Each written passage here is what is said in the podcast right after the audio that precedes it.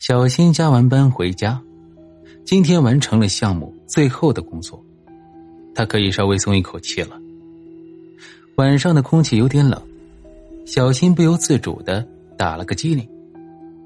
连续工作了这么长时间，他感觉身体有些吃不消，还是早点回去休息吧。现在的时间也不晚了，能够好好的休息一下，对小新来说是现在最重要的事情。这时候，一个美丽的女人出现在他面前。小新愣了一下，“呃，小姐，有什么事情吗？”女人嘻嘻一笑，“ 帅哥，电影院最近有活动，如果你有时间的话，可以进来看场电影吗？”在小新的记忆中，他不记得在这条街上有电影院。小新问：“你们的电影院在哪里？”这附近有电影院吗？我怎么不知道？女人笑得更妩媚了。帅哥，电影院是新开的，我带你去好吗？我今天的任务还没有完成，你就当帮帮我，进去看一场电影好吗？小新知道现在做什么都不容易，他想了一会儿，点点头。那好吧，你带我去吧。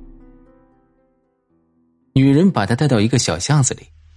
他平时很少来这里，小新看到里面灯光昏暗，他奇怪的问：“电影院怎么会在这里？”他心中立刻警觉起来，该不会是遇见骗子了吧？女人妩媚的一笑：“马上就到了，你放心，我们的电影院很正规的，你在这里一定会看见很精彩的电影。”绕了不知多少弯，终于。女人在一座略显昏暗的小楼前停了下来。怎么样，我们的电影院还可以吧？小新这才发现，真有家电影院，看上去倒是很新，像是刚刚修的，影影设施也很常规。小新买了票，在工作人员的带领下，在放映厅找了个位置坐下。电影很快开始了，刚才买票的时候，小新也没有想起来。问是什么电影？看这画风，应该是部恐怖片小新叹了口气，本来想轻松一下，这恐怖片一看，应该会变得更加紧张了吧？没办法，既然已经买票进来了，还是看一看吧。电影的故事很平常，说的是个小鬼，不知道什么原因，他找不到自己的妈妈了。小鬼一直想尽办法。在寻找着妈妈，可是都没有成功。小新注意到电影院里面没有其他人，这也难怪。现在都这么晚了，谁还会来这里看电影？他越来越觉得自己就是个傻瓜，明明累得半死，却被人蛊惑来这里看电影。电影一点都不好看，这种故事情节早已经被人家给玩烂了。小新想离开这个地方。美女的业绩已经达到了，他不会介意自己离开吧？反正对他们来说也没有什么损失。小新刚想站起来，但是却发现自己的身体仍然坐在椅子上。难道是自己坐的太久了，腿有些麻木了，才使不上力气？这时候，身后传来一个男孩的声音：“大哥哥。”你是一个人来看电影的吗？我找不到我的妈妈了，你能帮我找她吗？听到这个声音，小新只觉得一阵毛骨悚然。这个小孩也迷路了，这不是和电影里面的情节很像吗？他微微张开嘴，慢慢的转过头，在小新的身后有一个可爱的男孩。小新心中一惊，在这种场景下。突然冒出一个男孩来，总给人一种特别诡异的感觉。小新努力的挤出一丝微笑：“小弟弟，你妈妈什么时候不见的？她离开的时候，你一点感觉都没有吗？”男孩委屈的说：“我也不知道，我醒来的时候就已经在这里了。我不知道妈妈去了哪里，我找了她很长时间都没找到。”小新奇怪的说：“那你为什么不出去找他？”男孩抬起头，一脸的茫然。也许他的年纪太小了，还想不到这些。小新更加奇怪了：“你一直都在这里吗？你在这里吃什么？”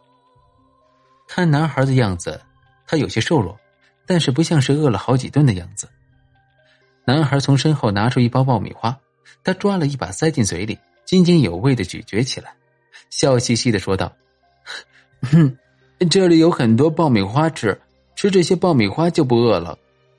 妈妈明知道我在这里，她为什么不来接我呢？”看着男孩难过的样子，小新似乎明白了什么，这个男孩。可能是被抛弃了，可怜的孩子，他妈妈离开的时候，也许就只给了他一包爆米花。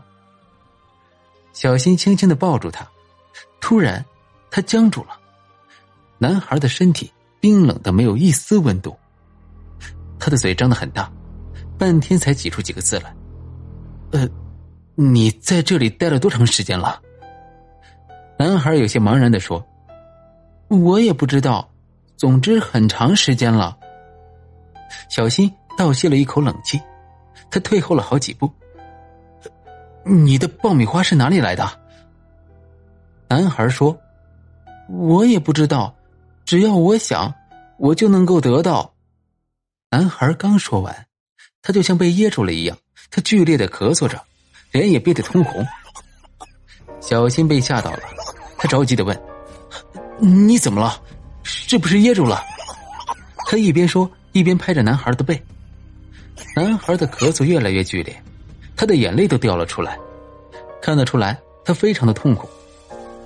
小新呆呆的看着他，不知道该怎么办，他只能使劲的拍着男孩的后背，希望他能够把喉咙里的爆米花吐出来。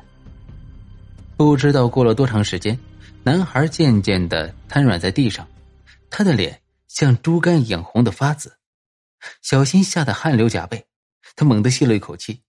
这个男孩，该不会是被噎死了吧？小新突然觉得四周变得更加的诡异，整个电影院都很古怪。从一开始自己进来的时候，他就有种很怪异的感觉。现在他突然发现，整个放映厅里除了自己和男孩，根本就没有第三个人。小新吓得后退一步。你到底是什么东西？你到底想做什么？你想在我这里得到什么好处？男孩慢慢的爬起来，他的动作僵硬而又扭曲，说不出来的诡异。男孩委屈的说：“我一个人太孤单了，我找不到妈妈，妈妈，我想有个人陪我，这样也有错吗？”小新一时间不知道说什么好。这个男孩可怜，可他也不能牺牲自己的生命去达到他的愿望。小新回过神来，他说：“既然你已经不属于这个世界，那你为什么不去投胎？为什么一定要留在这里？”男孩呜呜的哭了：“我的爆米花还没有吃完，我不能离开。妈妈把我丢在这里，我恨她。”小新觉得这个男孩其实很可怜，他拿起爆米花塞进自己的嘴里，他一边吃一边说：“你放下吧，你已经死了，不要耽误自己投胎的时间。我帮你把爆米花吃完，这样你就可以去投胎了。你的母亲一定是很爱你的，可是你已经死了，他也无能为力。你放过自己，你放过他吧。”男孩呜呜的哭了，他拼命的吃着爆米花，看得出来。他也很想离开这个地方。最后两个人的努力下，爆米花终于吃完了。男孩兴奋的说：“ 谢谢你，爆米花终于吃完了，我终于可以离开这里了，我可以重新投胎做人，真是太感谢你了。”说完，男孩亲切的拥抱了一下小新，就消失在一片光亮里。小新不知道自己是怎么出来的，当他回头看的时候，电影院已经不在了。身后只是一片废墟。小新觉得背脊一阵发凉，他也不敢在这里久待，逃回了家里。他生了一场病，过了很久才康复。从此以后，他再也不敢在晚上外出了。本集播讲完毕，感谢您的收听，关注订阅，下一集更精彩。